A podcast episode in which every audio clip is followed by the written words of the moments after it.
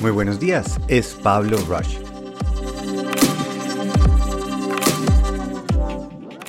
Inteligencia a mi favor. ¿No les ha pasado que están en la mitad de la noche y se despiertan pensando todo lo que les falta por hacer? Empieza esa cabeza a rumiar los problemas, empieza a repasar lo que hicimos el día anterior, viendo qué pudimos fallar, qué pudimos mejorar y continúa y continúa y no deja dormir y uno está cansado y está pensando me tengo que levantar. pues esto es exactamente lo que se refiere cuando decimos que mi inteligencia está trabajando en mi contra. Algo que para mí me ha servido mucho es entender que yo no soy mi cerebro, yo no soy mis pensamientos.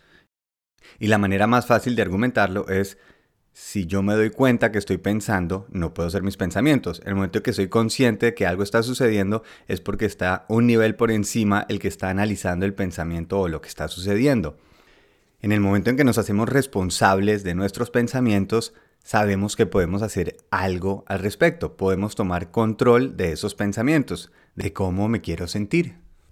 Hicieron un estudio y le preguntaron a diferentes personas qué tan feliz estaban con la decisión de su carrera, con el trabajo que ya estaban haciendo. Adivinen cuál fue de los que tuvo el peor resultado. Los abogados.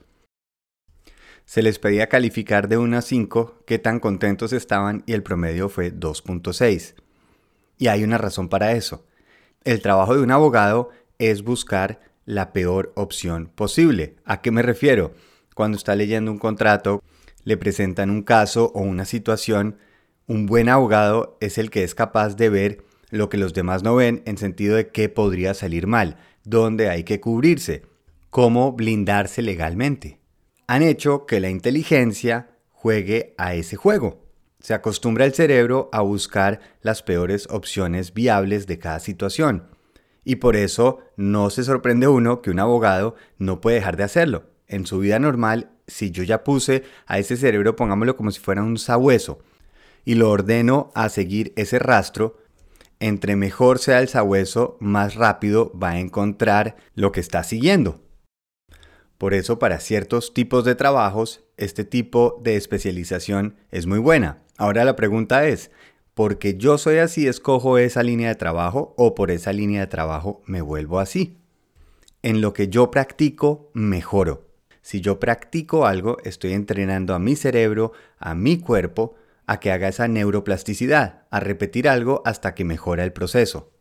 Por eso nos debemos responsabilizar hacia dónde queremos llevar ese enfoque. Pero ¿cómo hago para saber en qué se está enfocando mi cabeza? El primer paso es quedarnos tranquilos en reposo y dejar que nuestra cabeza empiece a divagar. Y esto realmente es meditar que es volverse familiar con. Es cuando uno permite ver una situación sin participar ni juzgar. De nuevo, no soy yo. Esos pensamientos simplemente son hábitos que estoy formando. El siguiente paso es, esos pensamientos me están llevando a un mejor lugar, me dan más tranquilidad o simplemente estoy saltando de un lado al otro. Y ahí es donde decido cuando entiendo qué está pasando dentro de mi cabeza, qué está siguiendo, empiezo tranquilamente a tratar de llevar y cambiar ese rumbo, esa forma de pensar. Lo reenfoco en algo nuevo. Un poco como cuando un niño hace una pataleta. No sirve si simplemente le grito y le digo que pare. Tengo que cambiarle el enfoque. Tengo que cambiar en dónde está, porque a veces se quedan enganchados y salir de ese proceso es muy difícil. Es más fácil si lo reemplazo, si simplemente le digo, en vez de enfocarse en eso que le está molestando, enfóquese en esto que le da curiosidad, que le puede dar ilusión. Y ahí es donde entra ese proceso de empezar poco a poco a poner a nuestra inteligencia a trabajar a nuestro favor. Si en vez del problema le digo, ¿y qué pasa si buscamos una respuesta? ¿Y qué pasa si buscamos dónde hay algo positivo? Empieza ese cerebro a trabajar como ese sabueso, a seguir un nuevo rastro. Si durante todo el día estamos acostumbrados a una cantidad de mensajes, reuniones, estar corriendo de un lado al otro, luego tenemos redes donde estamos en esos reels, en TikTok, donde cada 15 segundos, 30 segundos estamos cambiando contenido, No nos puede sorprender que el cerebro esté acostumbrado a ese ritmo. Hay que marcarle el momento de decir, ahora descansamos, ahora cambiamos el enfoque. Yo puedo ver a mi inteligencia como otro yo que vive dentro de mí y que a veces incluso siento que va en mi contra.